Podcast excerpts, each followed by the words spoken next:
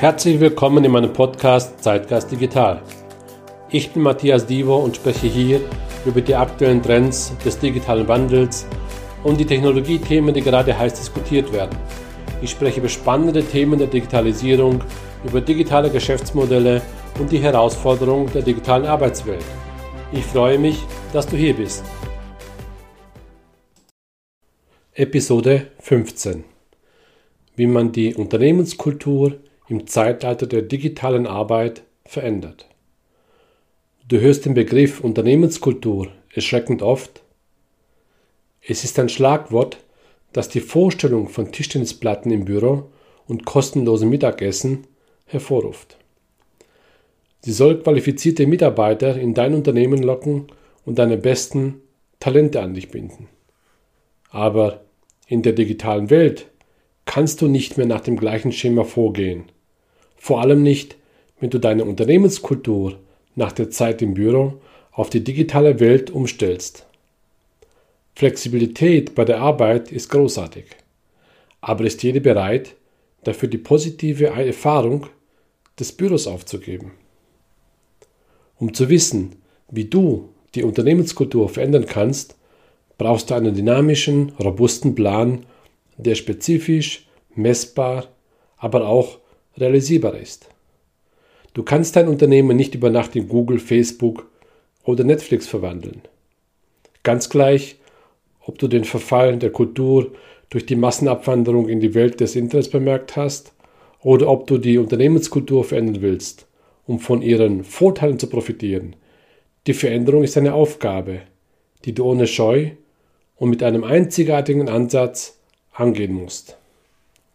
Mache deinen Wunsch nach Veränderung zu einer vollwertigen Bewegung. Bevor du dich damit beschäftigst, wie du deine Unternehmenskultur verändern kannst, musst du verstehen, dass es um mehr geht als nur um eine Reihe von Veränderungen oder Ideen. Es ist eine vollwertige Bewegung. Aber Bewegungen sind nicht immer schnell. Sie entstehen aus der Erfüllung oder Leidenschaft für Veränderungen die sich auf das gesamte Unternehmen auswirken. Sie beruhen auch nicht auf dem übermäßigen Einsatz von Autorität durch eine Führungskraft, um den Wandel zu einer neuen Unternehmenskultur zu beschleunigen. Die Veränderung der Unternehmenskultur hängt vor allem von einer Sache ab. Von dir. Der effektivste Weg, um eine Bewegung zu fördern, ist, selbst die Veränderung zu sein die du bei deinen Mitarbeitern sehen willst. Dieses gandianische Prinzip ist nicht überheblich oder streng. Es ist weder autoritär noch direktiv. Du gehst einfach mit gutem Beispiel voran. Und das ist vielleicht der beste Weg, um den Geist eines Kulturwandels und einer unternehmensweiten Bewegung zu verkörpern. Die Wege zur Veränderung der Unternehmenskultur. Jetzt, wo du das Gesicht der Bewegung bist, kannst du dich eingehender mit den Einzelheiten des Kulturwandels befassen. Denke daran, dass die Art und Weise, wie du deine Kultur verändern willst, eine Mischung aus Ideen und Irrtum ist. Wenn etwas nicht funktioniert, zögere nicht, zu einer anderen Idee oder einem anderen Konzept überzugehen. Oder wenn ein Aspekt den digitalen Wandel vorantreibt, Erkenne die Gründe für seinen Erfolg und wende ihn in anderen Bereichen deiner unternehmensweiten Kulturbewegung an. Tausche Mikromanagement gegen Autonomie. Mikromanagement ist der Erzfeind des digitalen Arbeitsplatzes. Es erzeugt Ressentiments und sorgt dafür, dass die Beschäftigten einer Veränderung der Unternehmenskultur nur zögerlich und widerwillig zustimmen.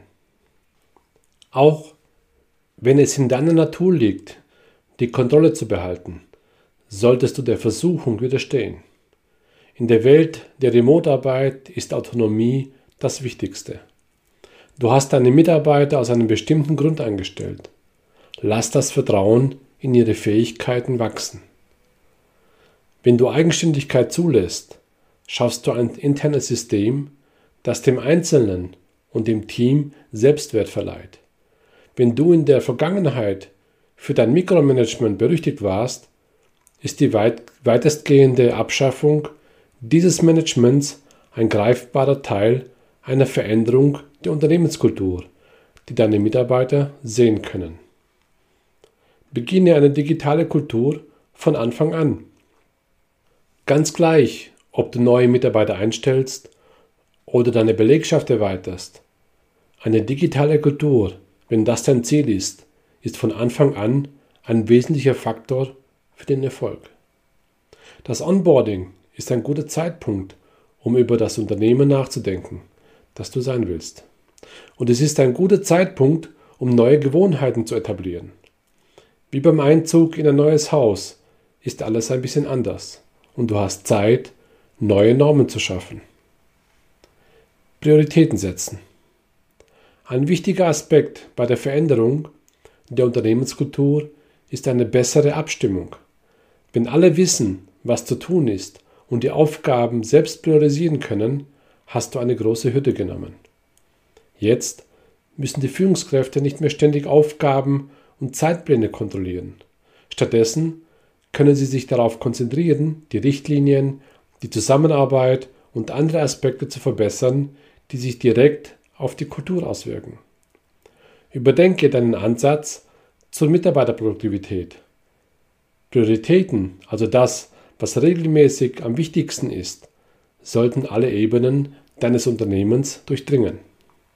Wenn diese Prioritäten bei den Mitarbeitern verankert sind, haben sie den Rahmen, der bestimmt, was sie an einem bestimmten Tag, in einer bestimmten Woche, einem bestimmten Monat oder einem bestimmten Jahr tun.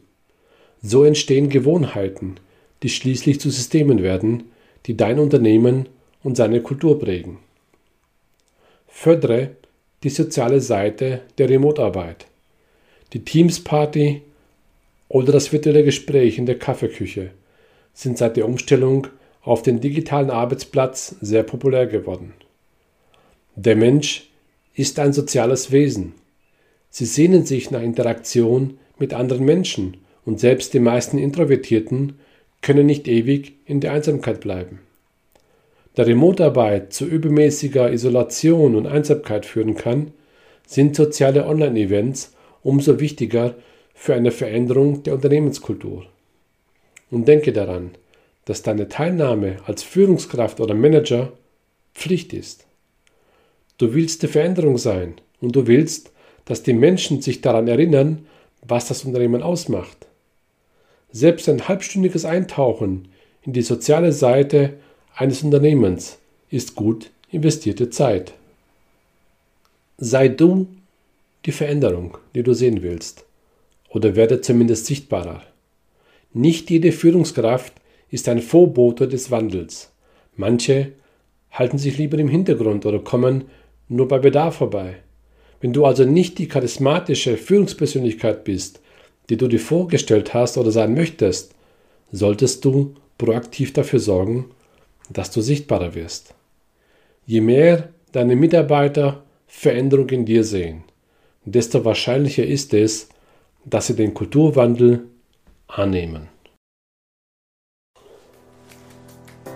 Das war's auch schon mit der heutigen Folge in meinem Zeitgeist Digital Podcast.